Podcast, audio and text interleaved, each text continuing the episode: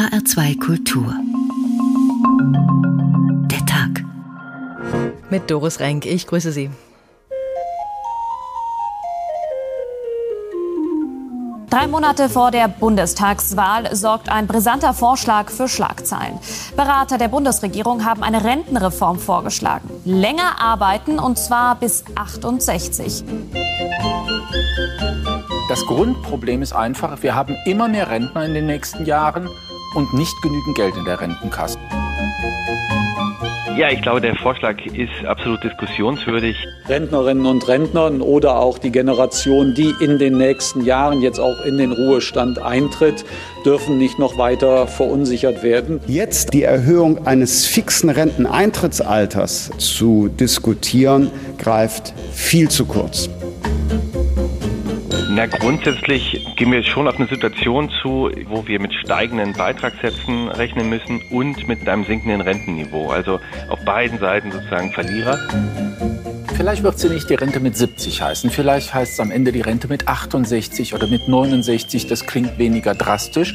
Die werden wir auch nicht im nächsten Jahr oder im übernächsten Jahr haben, sondern möglicherweise erst im Jahr 2040 oder 2050. Die Rente ist sicher.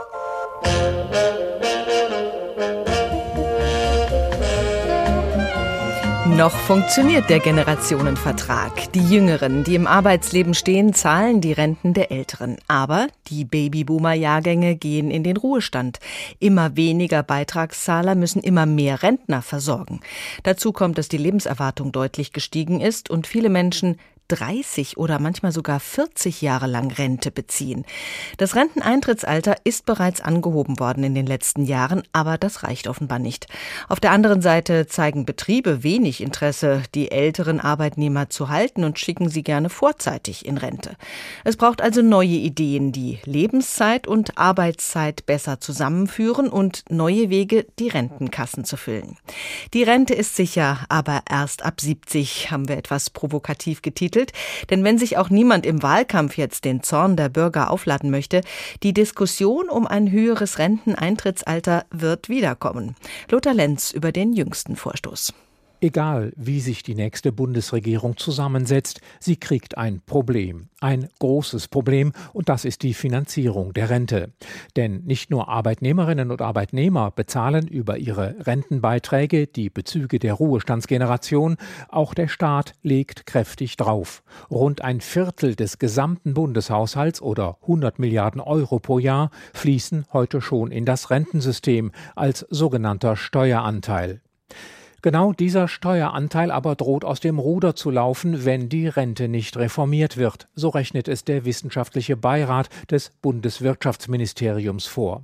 Im Moment ist es so, dass der Beitragssatz für die Arbeitnehmer auf 20 Prozent begrenzt ist, damit die Sozialabgaben bei den Löhnen überschaubar bleiben. Haltelinie nennt sich diese Bestimmung. Sie gilt noch bis zum Jahr 2025. Auch die Höhe der Renten hat der Gesetzgeber fixiert auf 48 Prozent, gemessen an der Durchschnittsrente und dem Durchschnittslohn in Deutschland.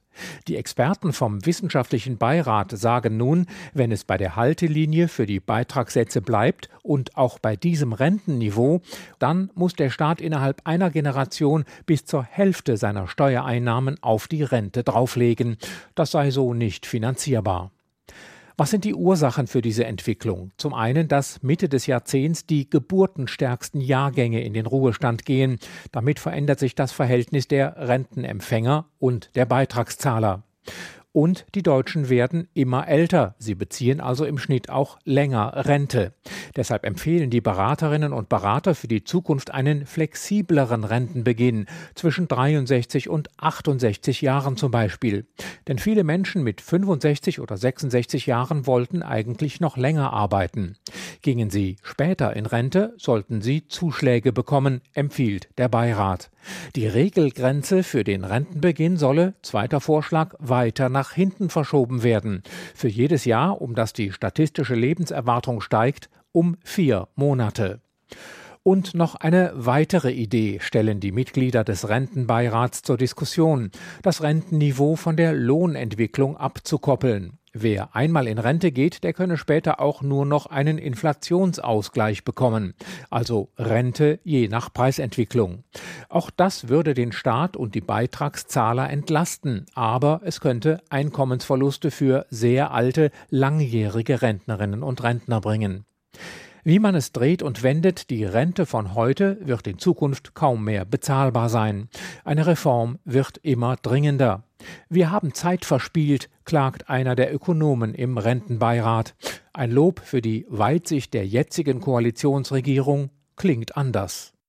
Ja, die Politiker scheuen im Wahljahr die Diskussion um längere Lebensarbeitszeiten. Das Institut der deutschen Wirtschaft in Köln hat die Finanzierung der Renten in Zukunft durchgerechnet. Dr. Jochen Pimperz ist dort Leiter des Kompetenzfeldes öffentliche Finanzen, soziale Sicherung und Verteilung.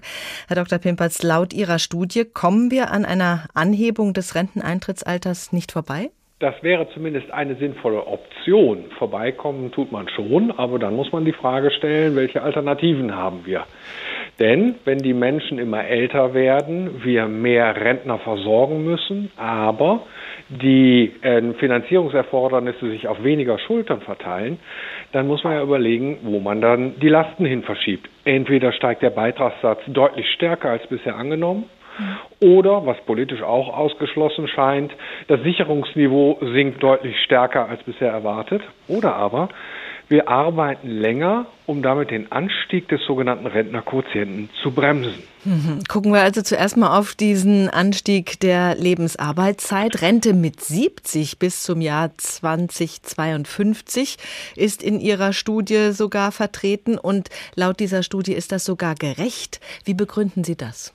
Naja, also gerecht, das ist eine Sache, die wir als Ökonomen nicht bewerten können.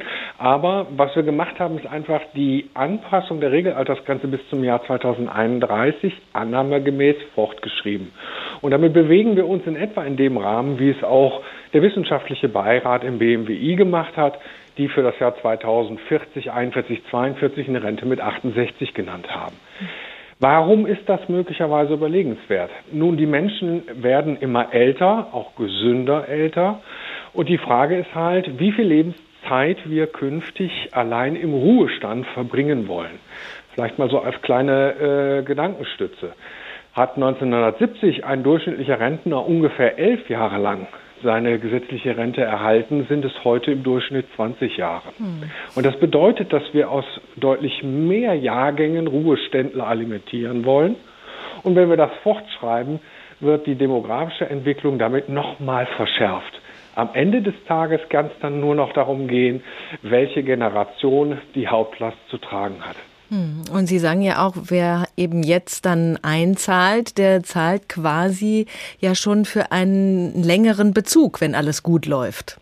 Das ist nämlich die Vorstellung. Wenn wir sagen würden, die Regelaltersgrenze 67 ist fixiert, heißt, dass alle zusätzlich erwartete Lebenszeit künftig, also von den heute jungen Beitragszahlern, im Ruhestand verbracht werden soll. Und das wirft die Frage auf, wer es finanzieren soll. Der Beitragssatz ist ja auch so eine Stellschraube. Wenn der Beitragssatz angehoben würde, dann wäre das doch in dieser Logik auch ein Ausgleich für den erwarteten längeren Bezug der Rente, oder? Richtig, ganz genau. Aber das ist eben die Frage, wie viel eigentlich in einer Gesellschaft vertretbar ist am Beitragssatz Anstieg. Wir rechnen schon, dass ähm, äh, wenn wir keine Reformen durchführen würden, der Beitragssatz äh, in die Richtung äh, jenseits von 23,5 Prozent steigen wird im Jahr 2050, 2060.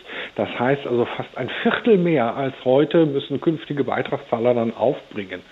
Davon kann man rund die Hälfte wegbekommen, wenn wir sagen, später in den Ruhestand ein Teil der zusätzlich gewonnenen Lebenszeit wird eben auch genutzt, um weiterhin Beiträge zu zahlen. Hm. Wie sieht es denn? Ja? Dahinter steht aber nicht die Vorstellung, dass wir irgendwem was wegnehmen wollen, sondern ja auch der Ruhestand würde sich verlängern. Im Kern geht es wirklich auch nicht um die Frage, was wir in der Rentenversicherung uns alles zumutbar machen können, sondern den Wohlstand, den wir auch wo immerhin verteilen wollen, den gilt es vorher zu erwirtschaften. Ja, klar. Wie sieht es in Ihren Berechnungen denn mit dem Sicherungsniveau aus? Es ist ja schön, dass wir uns weiterhin auf das Rentensystem verlassen können. Es wird weiterhin Rentenauszahlungen geben. Aber interessant ist ja, in welcher Höhe. Momentan sind wir bei rund 48 Prozent. Das heißt, Rentner bekommen nach 45 Jahren in etwa 48 Prozent des allgemeinen Durchschnittsverdienstes. Für den Durchschnittsrentner sind das etwa 70 Prozent des Nettoeinkommens. Allerdings gibt es ja da auch einen Deckel. Mehr als 2811 Euro wird momentan nicht ausgezahlt. Wie wird sich das Sicherungsniveau entwickeln, wenn wir nicht erst mit 68 oder gar 70 in Rente gehen? Das ist das Interessante. Das Sicherungsniveau muss sinken. Das ist einfach die Gegenbuchung, dass wir nicht nur die Beitragszahler künftig für die demografischen Zusatzlasten aufkommen lassen wollen, sondern eben auch die Rentner. Aber weit gefehlt. Wir sind nicht etwa hier bei der Grenze von 43 oder ähnlichem. Im Gegenteil, wir sind sogar in der Lage, mit einer längeren Lebensarbeitszeit das Rentenniveau dauerhaft in etwa in dem Korridor zu stabilisieren, der so um die 45 bis 46 Prozent liegt. Hm. Das ist relativ einfach. Wenn Menschen länger Beiträge zahlen, erwerben sie zusätzliche Anwartschaften. Und das führt am Ende dazu, dass der Beitragssatzanstieg nicht nur gebremst wird, sondern auch hinten raus die eigenen Renten ein etwas höheres Niveau erzielen.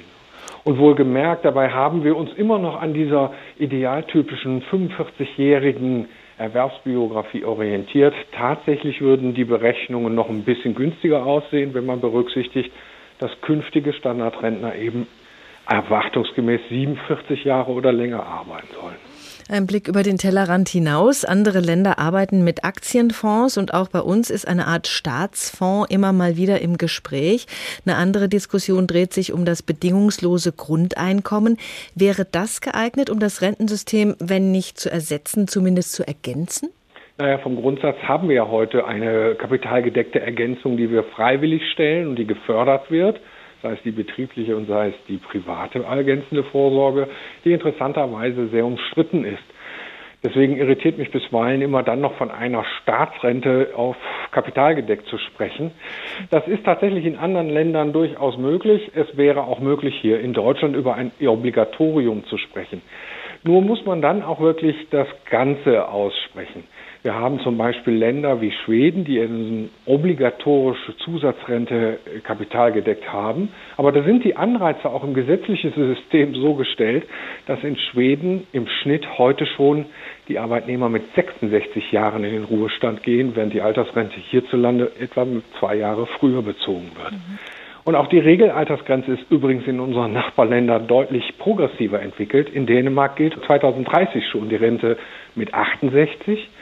In den Niederlanden heute sogar schon, heute mit 67 Jahren, ohne dass sie dort die Möglichkeit haben, die dortige Grundrente vorzeitig zu beziehen.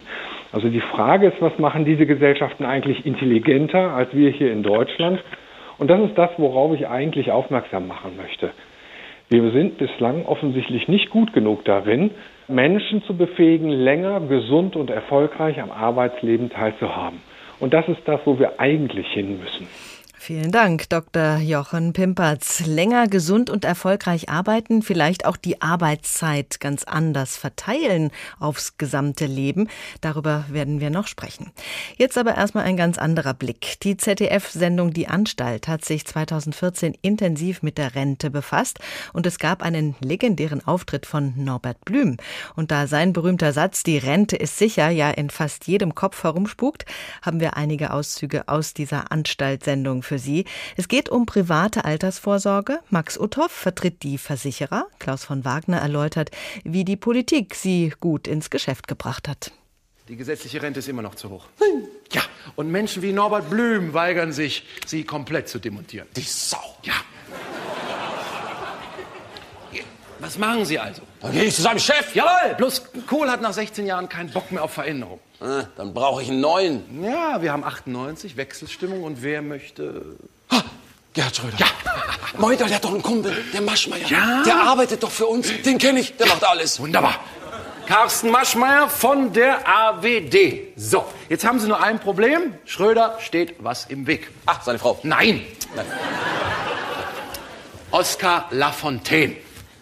So, der mag Ihre Privatvorsorge überhaupt nicht. Die Sau. Ja, Sie haben ja noch den Maschmeier. Ah, dann gehe ich zu dem hin und sage, Maschi, Baby, du machst jetzt mal in vielen Zeitungen eine Anzeige. Steht drin, der nächste Kanzler muss ein Niedersachse werden. Yes, es funktioniert. Schröder wird Kanzler, er montiert den Lafontaine ab und ist jetzt so dankbar, dass er alles macht, was Sie ihm sagen. Schön. Aber wie sorge ich denn dafür, dass die Leute auch wirklich privat vorsorgen? Ah, Sie lassen Schröder einfach die, wie gesagt, die gesetzliche Rente nicht kürzen. Die Privatvorsorge wird staatlich gefördert und wir sagen, wir machen sowas wie Riester-Rente. Ah, die reinste Ölquelle. Ja, aber wir bohren noch tiefer, Herr Uthoff. Wie wär's, wir lassen den Schröder eine Expertenkommission einsetzen, ne? und um zu gucken, ob wir nicht noch eine Rentenreform brauchen. Ich sag mal, diese Expertenkommission heißt vielleicht Rürup-Kommission. Mehr aus der Anstalt später. Die Rente ist sicher, aber erst ab 70. HR2 Kultur der Tag. Rente ist ein Dauerbrenner-Thema in der Politik. Kein Wunder, denn das Patentrezept, das steht noch immer aus. Demografischer Wandel, Arbeitslosigkeit, Altersarmut. Die Rente ist alles andere als sicher und deswegen wird sie so regelmäßig reformiert wie kaum ein anderes Konzept. Lisa Muckelberg mit einem Überblick. Mit großen Rentenversprechen ließ sich schon immer gut Wahlkampf machen. Das beste Beispiel dafür ist wohl Konrad Adenauer, der 1957 mit der CDU die absolute Mehrheit erlangte. Im Gepäck eine umfassende Rentenreform. Auf viele persönliche Briefe und auf Anfragen von Rentnern, die mir zugegangen sind, möchte ich mit Nachdruck erklären, dass es ein großes Anliegen der Bundesregierung ist, die Reform der Rentenversicherungen für Arbeiter und Angestellte am 1. Januar 1957 in Kraft zu setzen. Die Reform legte den Grundstein für das deutsche Rentensystem, wie wir es kennen. Es basiert auf einem Generationenvertrag.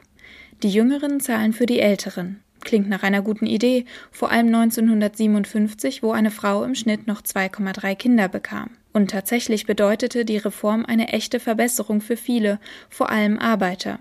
Sie bekamen 60 Prozent mehr Rente. Damit galt die Rente nicht mehr nur als Zuschuss des Staates im Alter, sondern als wirklicher Lohnersatz und damit Lebensgrundlage. 1972 kam die nächste große Reform. Auch Selbstständige und Hausfrauen durften in die Rentenversicherung eintreten und 1986 kam die Mütterrente dazu, eingeführt von Norbert Blüm, der wohl den bekanntesten Satz zur Rente in Deutschland geprägt hat. Es gilt auch der Satz, so mitschreiben, die Rente ist sicher. Auch das war wieder Wahlkampf. Diesen Satz plakatierte der CDU-Politiker prominent auf Litfaßsäulen. Der demografische Wandel war zu der Zeit schon abzusehen, trotzdem hielt der damalige Arbeitsminister an seinem Satz fest. 1992 gab es dann die erste Rentenreform für das wiedervereinigte Deutschland und das Rentenalter wurde auf 65 Jahre angehoben. Zehn Jahre später kam dann Walter Riester zum Zug und die nach ihm benannte Riester-Rente. Wir stehen zu dem, was wir dort sagen. Und deswegen ist diese Reform die größte Sozialreform, die in der Nachkriegszeit gemacht worden ist. Die Riester-Rente ist eine vom Staat geförderte private Rentenversicherung und damit die dritte Säule neben der betrieblichen und gesetzlichen Rente. 2007 wird entschieden, dass das Renteneintrittsalter nochmal erhöht wird auf 67 Jahre, allerdings nicht sofort, sondern schrittweise. Es ist klar, die Menschen leben länger, kosten mehr und so viele Junge, die das zahlen können, kommen nicht nach. Grundrente sorgt für mehr Leistungsgerechtigkeit und für mehr Sicherheit im Alter. 2021 Arbeitsminister Hubertus Heil von der SPD. Er stellt die Grundrente vor, auf die sich die Große Koalition geeinigt hat. Die Grundrente richtet sich an Menschen, die ihr Leben lang für einen niedrigen Lohn gearbeitet haben und trotz Rente arm sind. Es ist ein Zuschuss zu ihrer regulären Rente von etwa 75 Euro im Monat. Was die zahlreichen Rentenreformen seit Adenauer klar machen, sicher ist die Rente nicht, und je mehr man sparen muss, desto unbeliebter wird sie auch als Wahlkampfthema. Schlechtes Timing also, als kürzlich das beratende Gremium des Bundeswirtschaftsministeriums die Rente mit 68 vorschlug, so kurz vor der Bundestagswahl wollte sich niemand damit gemein machen. Es zeigt aber auch, die nächste Reform kommt bestimmt. Das ewige Reformprojekt, die Rente. Zwei wichtige Faktoren kommen ins Spiel, wenn wir über das deutsche Rentensystem sprechen. Da ist einmal die Stabilität, die Verlässlichkeit, die wir uns natürlich alle wünschen, und die Gerechtigkeit, Generationengerechtigkeit. Professor Gerd G. Wagner ist Berliner Volkswirt und einer der Experten, die der Bundesregierung Vorschläge für eine weitere Rentenreform vorgelegt haben. Herr Professor Wagner, wenn man mit ganz normalen Menschen, also nicht unbedingt Experten auf dem Gebiet, über die Zukunft künftige Finanzierung der Rente spricht, dann kommt sehr schnell der Vorschlag, dass einfach alle ins System einzahlen müssten, also auch die Beamten, die Politiker, die Selbstständigen. Und das klingt ja auch nach einer guten Idee, dann wäre mehr drin im Topf. Was halten Sie von diesem Vorschlag? Also ich halte den Vorschlag für gut. Äh, ich habe mich auch mit der Rentenkommission im Grunde dafür ähm, ausgesprochen. Allerdings haben wir auch darauf hingewiesen, äh, dass damit äh, bei weitem nicht so viele Probleme gelöst werden, wie viele glauben. Es würde für Gerechtigkeit sorgen, aber auch nicht vollständig. Und finanziell für die Stabilität des Systems würde es langfristig auch nichts bringen, weil diejenigen, die jetzt Beiträge zahlen und Rentenanwartschaften erwerben, ja später auch Renten bekommen werden. Und äh, diejenigen, die jetzt Beiträge zahlen und vorher keine gezahlt haben, beispielsweise äh, Beamte, die müssten das Geld ja auch irgendwie aufbringen. Und bei den Beamten würde das darauf hinauslaufen, dass die Bezüge äh, der Beamten erhöht werden. Denn ich vermute, niemand wird den Vorschlag machen, dass man die Bezüge der Beamten, die dann in die Rentenversicherung einzahlen, um etwa 20 Prozent kürzt. Das ist ja der Beitragssatz. Sondern man würde die erhöhen. Das kostet äh, Steuergeld Geld und äh, somit wäre gesamtwirtschaftlich überhaupt nichts gewonnen. Aber bei den Politikern sieht es doch anders aus, oder? Die zahlen nicht ein, bekommen aber üppige Renten. Die bekommen keine Renten, ähm, sondern. Das heißt anders, ja. Das heißt, ja, aber es ist ein völlig anderes System. Ähm, aber da wird doch in diesen Topf gegriffen, oder? Nicht in den Rententopf, die bekommen keine Renten. Nein, das sind äh, ganz spezielle Versorgungsbezüge, die direkt aus Steuermitteln äh, finanziert werden. Die bekommen keine Rente.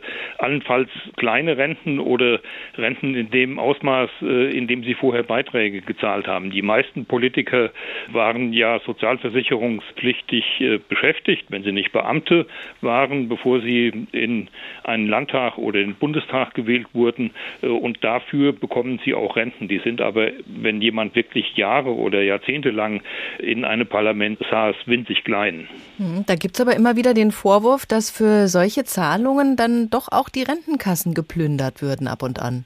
Nein, das stimmt schlicht und einfach nicht. Okay. Dann haben wir das auch mal geklärt. Das ist doch äh, gut. Aber Sie sagten, das wäre gerechter, aber hätte wenig Auswirkungen. Warum waren Sie dann trotzdem dafür? Ja, damit äh, in salopp gesagt mal Ruhe im Karton ist. Ähm, diese Diskussionen, die in der Tat ja auch nachvollziehbar sind, die machen gewissermaßen Reformen nur schwerer. Die Diskussionen sind in der Tat deswegen nachvollziehbar. Niemand weiß ja, wenn er geboren wird, ob er Beamter wird, Politiker, vielleicht sogar Minister und äh, dadurch abgesichert ist, sondern die meisten werden eben über die Rentenversicherung abgesichert und dann sollten auch alle ähm, einzahlen. Das ist ein nachvollziehbares Argument. Wie gesagt, führt aber nicht dazu, dass die finanziellen Probleme, die aufgrund der Alterung der Gesellschaft in der Rentenversicherung auftreten, gelöst werden. Dieser Grundgedanke unseres Rentensystems, die Jungen zahlen für die Alten, funktioniert dieser Gedanke denn überhaupt noch, wenn die Zahl der Alten die Zahl der Jungen bei weitem übersteigt? Ja, klar, weil es gibt überhaupt keine Alternative. Ähm, wenn man vorher Kapital anspart, dann muss die Rendite ja auch von den Jungen erarbeitet werden. Also die sogenannte Kapitaldeckung äh, führt nicht ähm, aus den Problemen der gesellschaftlichen Alterung heraus, sondern wenn es mehr Alte gibt und weniger Junge, dann muss das wieder ausgehandelt werden, was man sich da an Beiträgen leisten will und wie hoch man die Renten haben will. Dabei gibt es eine Stellschraube, an deren Drehen ähm, im Moment alle Politiker über alle Parteien hinweg kein Interesse haben. Das ist die Altersgrenze. Ähm, ich selbst, wie viele andere, habe vorgeschlagen, man sollte die Altersgrenze so verändern, wie die Lebenserwartung sich verändert. Mutmaßlich wird die Lebenserwartung steigen, dann sollte auch die Altersgrenze steigen. Würde sie allerdings fallen, was nicht ausgeschlossen ist, würde die Altersgrenze auch nach unten gehen. Bei steigender Lebenserwartung würde so dem Rentensystem wirklich gewaltig geholfen werden. Aber da kommt äh, Flexibilität ins Spiel, die man jetzt nicht unbedingt mit der Rente verbindet. Wenn wir nach jetzigen Berechnungen die Lebensarbeitszeit verlängern müssen, dann kann sich das, wie Sie sagten, wieder ändern. Wenn sie wieder sinkt, die Lebenserwartung, dann müsste man ja sofort wieder nachsteuern. Ja, sicher. Ähm, nachgesteuert wird in einer unsicheren Welt ähm, ohnehin. Es gibt kein Rentensystem, was über Jahrzehnte hinweg unverändert wäre. Das gilt noch nicht mal für private Renten, wo Kapital angespart wird, das später dann an die Rentner ausgeschüttet äh, wird. Denn was das angesparte Kapital wert ist, das hängt von der Verzinsung äh, ab, die dieses Kapital erbringt. Und wie hoch der Zinssatz ist, das weiß man im Vorhinein nicht. Wir sehen ja jetzt seit etlichen Jahren, dass der Zinssatz für Geld, was bei der Bank liegt, äh, bei Null liegt oder sogar ähm, negativ ist. Und das kann auch in der Zukunft ähm, immer wieder mal passieren. Also die Zukunft ist nun mal unsicher und man kann sich drehen oder wenden, wie man will. Um diese Unsicherheit kommt man auch bei einem Alterssicherungssystem nicht herum.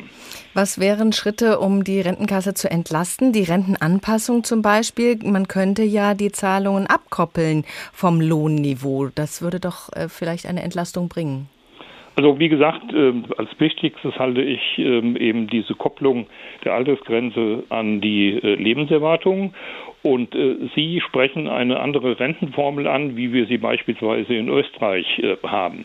Da wird die Rente bei der erstmaligen Auszahlung, wie bei uns auch, lohnbezogen berechnet und dann wird sie nur noch in dem Ausmaße, wie die Inflation äh, sich entwickelt, angepasst. Und solange die Inflation niedriger ist als die ähm, Lohnsteigerungen, sinken die Renten in ihrem Wert im Vergleich zu den Löhnen äh, dann peu à peu äh, ein wenig ab. Das kann man sogar als sehr gerecht ansehen, denn das führt dazu, dass Leute, die sehr lange leben, die Glück haben und sehr lange leben, eben zum Lebensende hin niedrigere, äh, etwas niedrigere Renten haben, ähm, als sie es vorher hatten und es die Leute hatten, die frühzeitig gestorben sind. Und äh, wann gestorben wird, das ist nicht zufällig. Das hängt auch nicht von Mann oder Frau äh, nur ab, sondern auch ganz stark vom Bildungshintergrund, äh, den man hat und den beruflichen Tätigkeiten, die man ausübt. Und tendenziell ist es so, dass diejenigen, die ein höheres Bildungsniveau haben, höhere Einkommen haben, auch höhere Renten haben, dann auch noch äh, länger leben. Und würde man die Rentenformel eben an die Inflation anpassen, äh, würde hier ein gewisser Ausgleich gefunden werden. Also Gerechtigkeit hat sehr viele Facetten in Sachen Rente. Vielen Dank, Professor Gerd G. Wagner. Bei der Anstalt wurde 2014 in Sachen Rente keine Reform, sondern eine Revolution vorbereitet. Mit dabei ein kleiner, sehr bekannter Mann, den wir auch schon mehrmals erwähnt hatten. Ah, wie schön. Ich habe leider ein kleines schlechtes Gewissen. Was, Sie? Ja. Schauen Sie, diese Männer haben so hart gearbeitet, die gesetzliche Rente zu kastrieren. Kann ich Ihnen nicht einen kleinen Obolus zukommen lassen? Okay. Millionen in Vortragshonoraren. Ach, schön. Aber so eine Million ist ja irgendwie auch ziemlich schnell weg. Ja, und dann wartet nur noch eine gekürzte Rente. Machen Sie sich keine Sorgen. Schauen Sie sich mal an. Hier, Professor, also Beamter, also Pension. Hier, dann haben wir hier Jurist, also Anwaltskammer. Kennen Sie ja, ne? Hier, Politiker, auch Pension. Dann haben wir hier Politiker, auch Pension, auch Pension. Und er hier, der hat die Ferris. So. Das heißt, das heißt, alle, die daran gearbeitet haben, die Rente zu ruinieren, sind auf diese Rente überhaupt nicht angewiesen. Jetzt haben Sie es. Das ist ein Skandal. Das schreit nach einer Revolution, ja, Herr Wagner. Auf die Barrikaden für eine gute gesetzliche Rente. Verstehen Sie, die alle einzahlen. Ja. Beamte, Politiker, sogar Sie, Herr Otto. Was? Was? Ja. Was? Ja, ja, die Revolution kommt ins Rollen. Moment, Moment, Moment. Moment. Wir brauchen noch einen charismatischen Anführer oh, für unsere Sache. Ja. Ja. Vielleicht jemanden, der dem kleinen Bürger auf der Straße auf Augenhöhe begegnen kann. Ja, Nur wen nehmen wir da? Ich weiß nicht genau. Könnten wir also ich, ich stets mache. Oh, super. Kommen Sie, kommen Sie, kommen Sie. Blüm, Nein, nein, Moment, Moment, Moment, Moment, Moment, Moment. Kommen Sie bitte, bitte, bitte. Ein Politiker als Revolutionsführer, das ist doch irgendwie das Ende. Also, ich habe 20 Jahre, bin ich im Kabarett, habe ich auf die Fresse bekommen, wegen der Rente. Und jetzt schlage ich zurück. Yeah! Revolution für die Rente. Später mehr. Unsere Reporterin Jutta Nieswand hat ein bisschen suchen müssen, um ein Unternehmen zu finden, das gezielt ältere Mitarbeiter beschäftigt. Mitarbeiter, auf deren Fachkompetenz die Firma ungern verzichten würde. Schließlich hat sie aber doch einen Betrieb gefunden. Im Pharmaunternehmen Biotest in Langen. Jutta Süha, 67 Jahre alt, schwarzer Kurzhaarschnitt, sitzt ganz entspannt am Konferenztisch. Ihre Arbeit dreht sich um die Sicherheit der Arzneimittel, die das Unternehmen produziert. Wenn also Nebenwirkungen der Medikamente auftreten, dann wird sie darüber informiert. Gleichzeitig hält sie Kontakt zu europäischen Behörden, um solche möglichen Fälle mitzuteilen. Und sie ist verantwortlich dafür, dass rechtliche Standards im Unternehmen eingehalten werden. Ich kann das natürlich nicht alles selber machen. Und deswegen brauche ich natürlich auch ganz viele, die mir dazu arbeiten und die mir dann halt eben auch Kennzahlen liefern, an denen ich sehen kann, ja, das ist in Ordnung, so klappt das immer noch gut oder halt eben nicht. Und dann wäre es meine Aufgabe, da halt einzugreifen und nachzuhaken.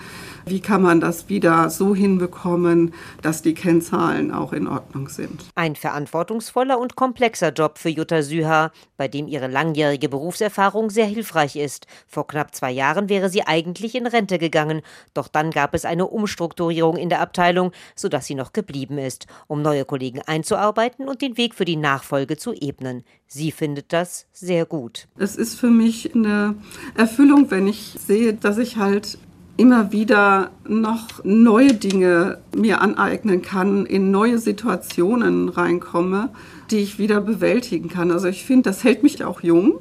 Was ich auch sehr wichtig dabei finde, ist, dass ich auch meine Erfahrungen weitergeben kann an die anderen Mitarbeiter, an die Kollegen, an denen, die dazugekommen sind. Zwar ist es nicht die Regel, dass im Unternehmen Mitarbeiter über das Renteneintrittsalter hinaus beschäftigt werden, sagt Christina Erb, Leiterin der Biotest-Personalabteilung. Doch wenn es darum geht, Know-how-Transfer sicherzustellen, ist es möglich.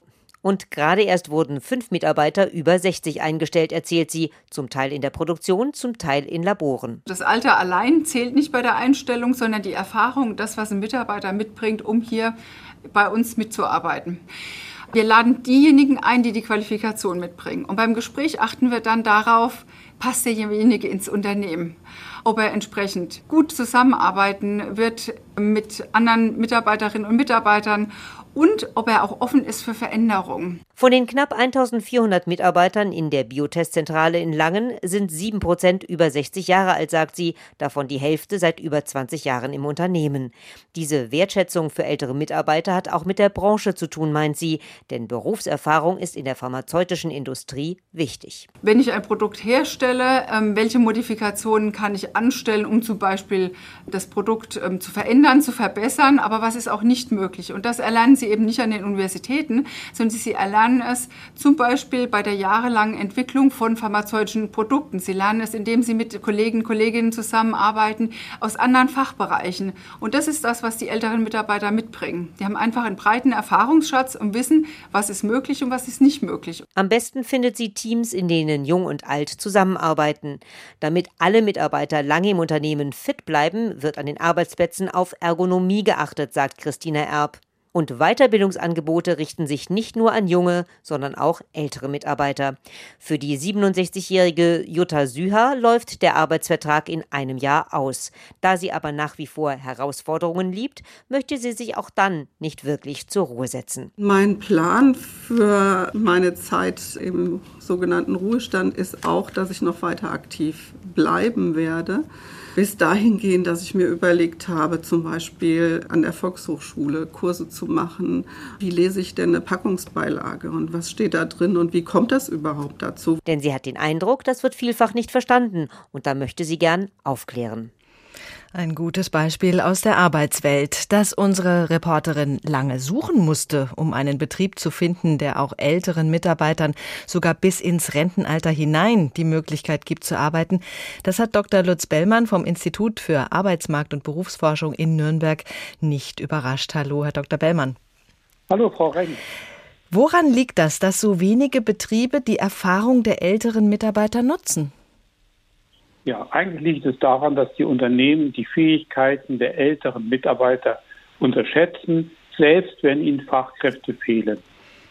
Ja, aber wir haben diesen Fachkräftemangel. Ist das denn kein Argument dafür, ältere Fachkräfte so lange wie möglich auch zu halten?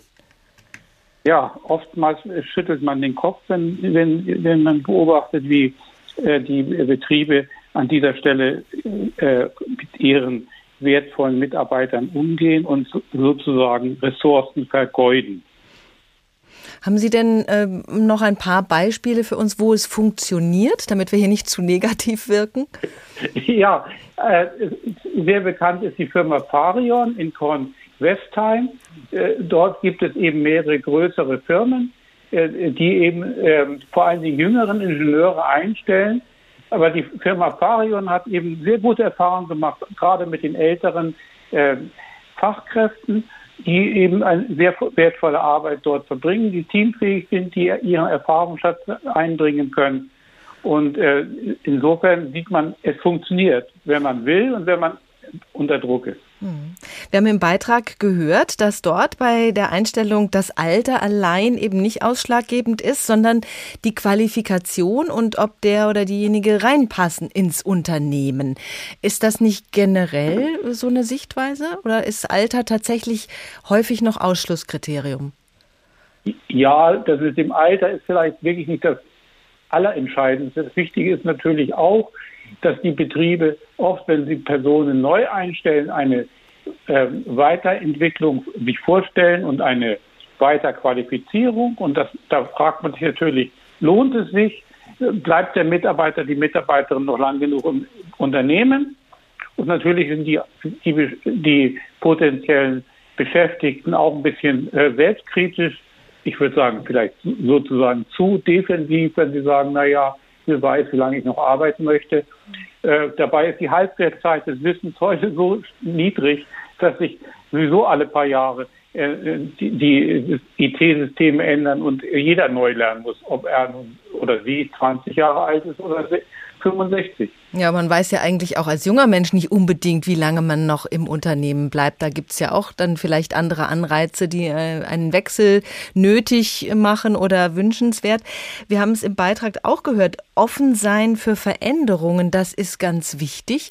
Wird denn äh, aus Ihrer Erfahrung heraus den älteren Mitarbeitern dann Fortbildung gar nicht mehr angeboten? In vielen Fällen leider schon ist das so weil man dann sagt, äh, etwas äh, jüngerer bleiben dann doch im Zweifel länger. Und das, insofern besteht an der Stelle wirklich ein Problem. Äh, die Bundesagentur für Arbeit hat ja ein vielfältiges Unterstützungsangebot. Also man kann sich wirklich an unsere Kolleginnen und Kollegen wenden, die da äh, viele Ideen haben, äh, wie man auch als Betrieb sich da unter die Arme greifen lassen kann. Diese Diskussion, Rente vielleicht mit 68 oder vielleicht noch später erst, das kann ja an den Betrieben auch nicht vorbeigehen. Die müssen ja langfristig planen. Oder gibt es da so wenig äh, Überlegungen nach dem Motto, naja, das werden wir schon irgendwie hinkriegen? Also man muss sich doch vorbereiten auf solche Entwicklungen.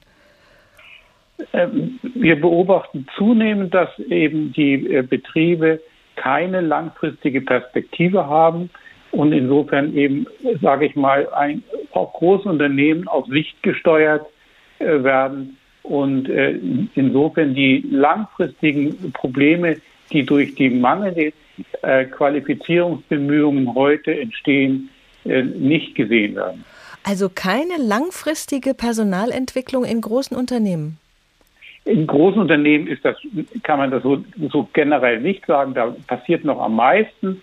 Aber äh, natürlich die mittelständischen Unternehmen und die kleinen Unternehmen, äh, da fehlt es eben oftmals und da hat Weiterbildung eben oft nicht diese Bedeutung und natürlich sind da auch oft die, die äh, wirtschaftlichen Voraussetzungen nicht so gegeben, weil, weil ähm, die Betriebe auch gerade jetzt aktuell eben in großen Schwierigkeiten stecken und auch nicht genau wissen, wie es in Zukunft weitergeht. Sie machen sich ja Gedanken darüber, wie das in Zukunft weitergehen könnte. Was sind Ihre Überlegungen? Wie kann man aus dieser Sackgasse rauskommen? Nein, das muss einfach ein Ruck durch die Landschaft gehen und muss sagen, also natürlich ist es schwieriger, äh, einen vorzeitigen Ruhestand zu finanzieren. Das ist, ist ganz klar. Aber man muss auch sagen, für viele ist das auch nicht der richtige Weg vollständig aus dem Erwerbsleben äh, zu einem relativ frühen Zeitpunkt auszuscheiden. Aber natürlich gibt es auf der anderen Seite auch wieder Arbeitsplätze, wo jemand nie im Leben äh, bis 68 durchhalten kann. Also ich sehe wenn überhaupt eine Chance hier äh, für differenzierte Möglichkeiten, je nachdem, in, um welchen Beruf es sich handelt. Aus Ihrer Erfahrung lohnt sich das für Unternehmen zu investieren in ältere Arbeitnehmer? Sicherlich lohnt sich das, aber es ist natürlich, äh, man muss Geld in die Hand nehmen und das ist im Moment halt auch knapp und äh, jedenfalls in, in vielen Bereichen aber äh, es zahlt sich natürlich langfristig aus. Dr. Lutz Bellmann vom Institut für Arbeitsmarkt und Berufsforschung in Nürnberg. Vielen Dank. Wir gehen nochmal zurück zum legendären Auftritt von Norbert Blüm in der Sendung Die Anstalt. Dort hat Blüm dann seinen berühmten Satz untermauert. Ihr habt der Rentenversicherung die Beine amputiert und jetzt sagt er, sie könnt nicht mehr laufen. Hey! Ihr habt gesagt, die Rentenversicherung sei zu teuer. Ihr habt ja nicht gemerkt, mit der Privatvorsorge müsst ihr noch viel mehr Geld für die Alterssicherung bezahlen. Habt ihr das nicht kapiert? Jawohl! Das stimmt ja. Man hat gesagt, die Rentenversicherung wäre nicht effektiv. Ja, mein Gott, die Rentenversicherung braucht für die Verwaltungskosten nur 1,5 Prozent ihrer Einnahmen. Die Privatversicherung 20 Prozent und noch mehr. Pfui! Das die ganzen Brückerkolonnen, die Werbung und die Aktionäre mitbezahlen. Pfui! Und jetzt sage ich noch was. Man sagt, die Rente sei nicht sicher. Über 100 Jahre. Die Rentenversicherung hat alle Katastrophen, alle Krisen dieses Jahrhunderts überlebt. Währungsreform, zwei Weltkriege, das kann man nicht von der Privatversicherung sagen. Ihre Geschichte ist die Geschichte gebrochener Versprechen. Sie als alter Herz-Jesu-Marxist, könnten Sie uns übersetzen, was auf diesem Plakat eigentlich steht? Das habt ihr doch mit Absicht gemacht. Da steht, die Rente ist sicher. Die Rente ist sicher, aber erst mit 70, so haben wir getitelt, H2 Kultur der Tag. Denn sicher ist die Rente eben nur, wenn ihre Struktur an die gesellschaftlichen Gegebenheiten angepasst wird.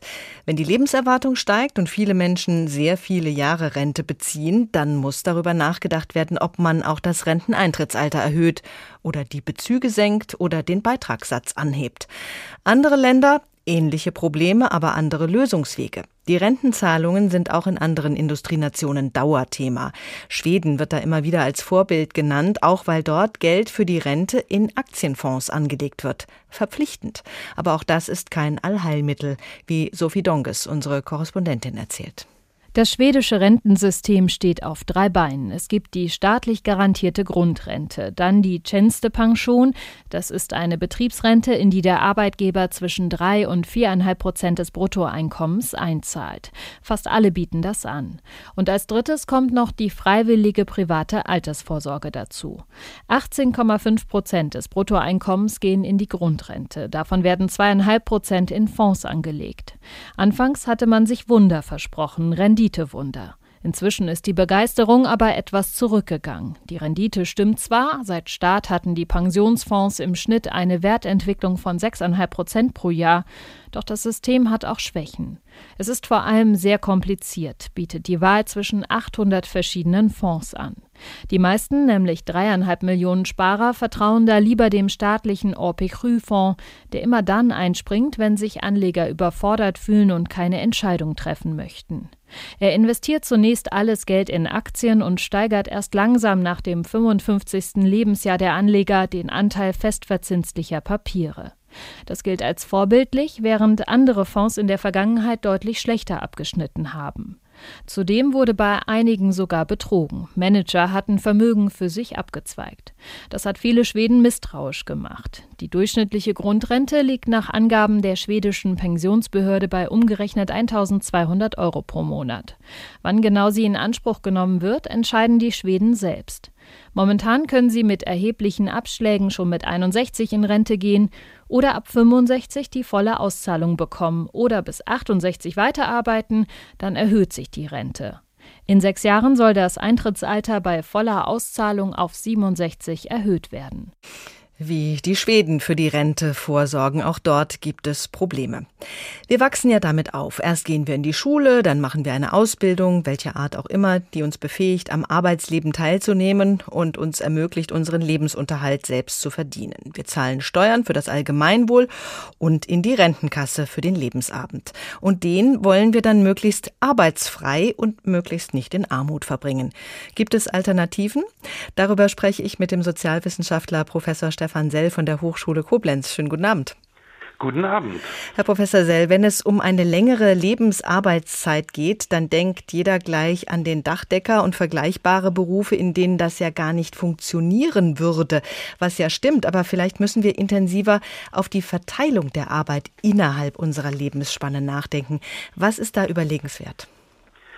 Ja, wenn wir äh, das biografisch angehen, dann haben wir ja die Situation, dass äh, auch durch die Veränderung im Ausbildungssystem immer mehr Menschen studieren, bekommen die Möglichkeit, ein Studium zu machen.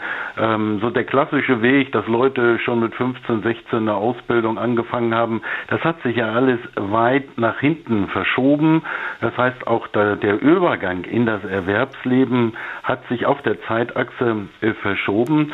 Und äh, in den vergangenen Jahren gab es, denken Sie an die Reform der Studienabschlüsse, immer wieder Bemühungen sozusagen, das Eintrittsalter wieder nach vorne äh, zu verlegen. Äh, aber das ist begrenzt von den Wirkungen her. Was wir dann haben, ist äh, gerade in der Phase der Familienbildung, äh, da, also da sprechen wir von der Rush Hour des Lebens, äh, da läuft gleichzeitig die Karriereentwicklung ab. Und da haben wir jetzt ein Problem, eine Stell- oder sagen wir es positiv, eine Stellschraube, die bisher noch gar nicht angesprochen wurde.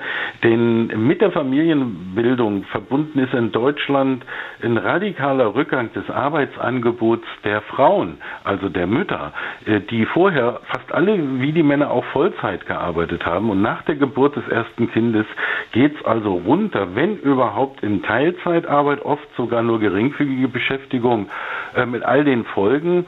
Und äh, insofern ist sozusagen die, die, die, ja, auch wichtig, dass sozusagen man hier die Rahmenbedingungen schafft. Das versucht man ja durch mhm. Kita-Ausbau und so weiter, Betreuungsangebote, dass auch das Arbeitsangebot äh, gerade der Mütter, der Familien mit Kindern ausgebaut äh, wird. Ja, da sind ja gleich zwei Aspekte drin. Einmal äh, ist es eben dann für die Frauen häufig so, dass mit diesem weniger Arbeiten eben auch viel, viel weniger Rente verbunden ist. Da sind wir dann auch beim Gender Pay Gap. Mhm. Äh, und die andere Geschichte ist, dass ähm, ja für die Familie oft sehr wenig Zeit bleibt, dann auch für diejenigen, die weiter Vollzeit arbeiten müssen. Und man da ja durchaus mal über Konzepte nachdenken könnte mit einer reduzierten Arbeitszeit, einer generellen, zumindest in dieser Zeit, dass man dann vielleicht nur vier oder sechs Stunden arbeitet, äh, vielleicht auch sich das teilt und dann noch genügend Zeit auch für die Kinder da wäre.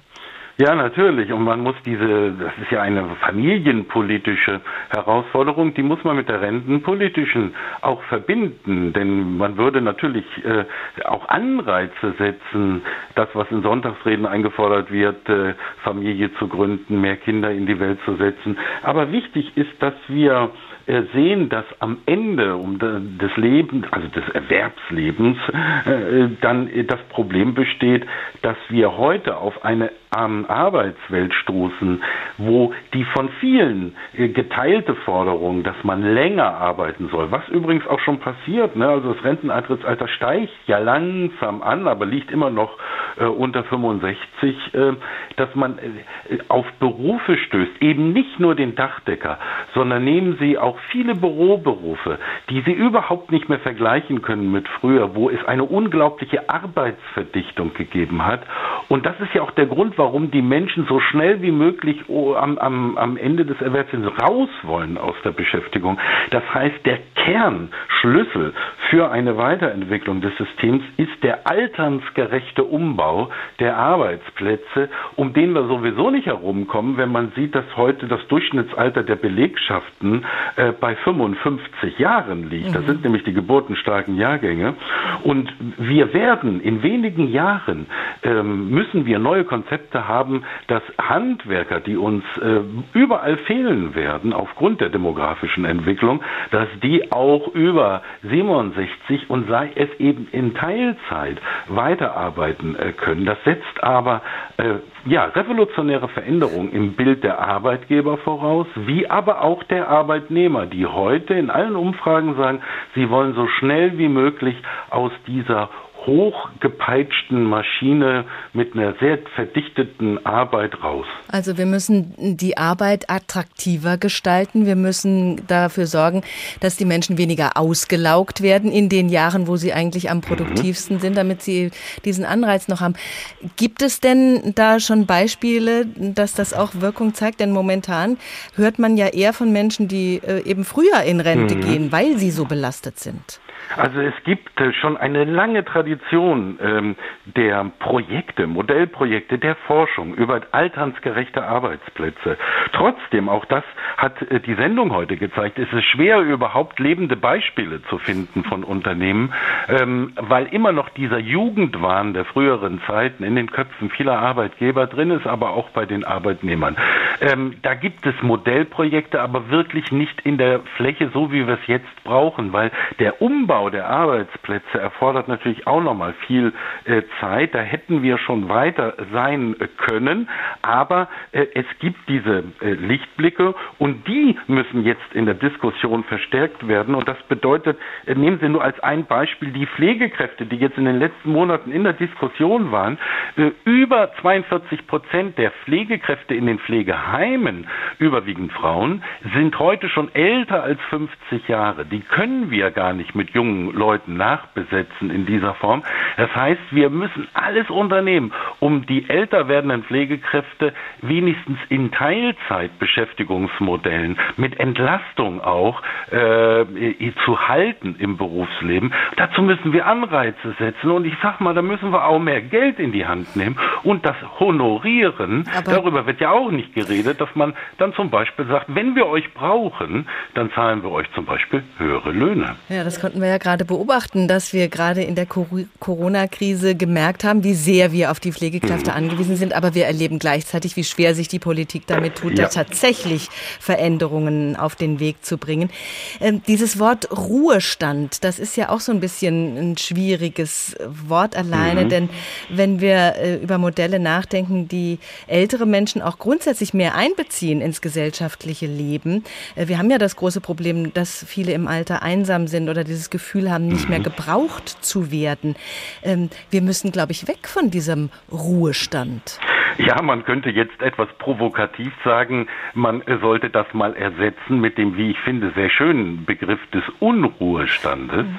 Denn das verweist äh, zugleich darauf, dass die Energie, die hinter der Unruhe steckt, und bei vielen hat man das ja, äh, die, die heute zu den normalen Altersgrenzen im Ruhestand gehen, dass man die produktiv nutzt. Und ich will den Blick erweitern. Arbeit äh, muss nicht immer nur Erwerbsarbeit sein, sondern wir können natürlich natürlich auch ein Teil der Aufgaben, die wir bisher über Erwerbsarbeit äh, regeln. Denken Sie an die Pflege und Versorgung der älter werdenden, der vielen älter werdenden äh, Menschen. Das werden wir in Zukunft auch durch einen Mix machen müssen aus pro jüngeren Professionellen und vielen auch Älteren, die sich eben im Sozialraum, im Quartier engagieren und damit eigentlich eine wichtige Arbeit äh, leisten. Auch das kann ja eine ähm, Folge von Unruhestand sein. Wir sollten also nicht sofort immer nur auf die Verlängerung der klassischen Erwerbsarbeit äh, schauen, aber nochmal äh, die äh, ja, Vorstellung in den Köpfen vieler auch älterer Menschen ist sehr stark geprägt von diesen Altersgrenzen. Äh, das war eine Zeit, lange Zeit lang 60. Viele haben in Umfang gesagt, wir wollen mit 60 raus aus dem Erwerbsleben, dann wieder 65, dann na die 7, Rente mit 67 ist schon sehr unpopulär.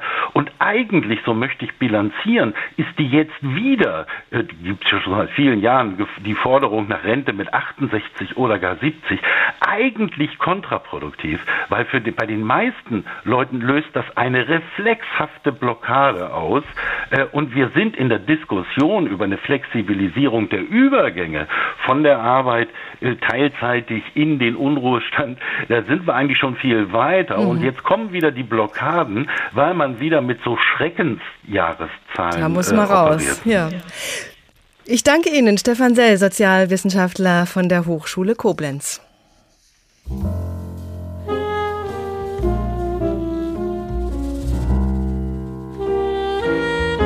Rente ist sicher, aber erst ab 70, so haben wir getitelt. Sicher ist, dass das Rentensystem permanent den aktuellen Gegebenheiten angepasst werden muss.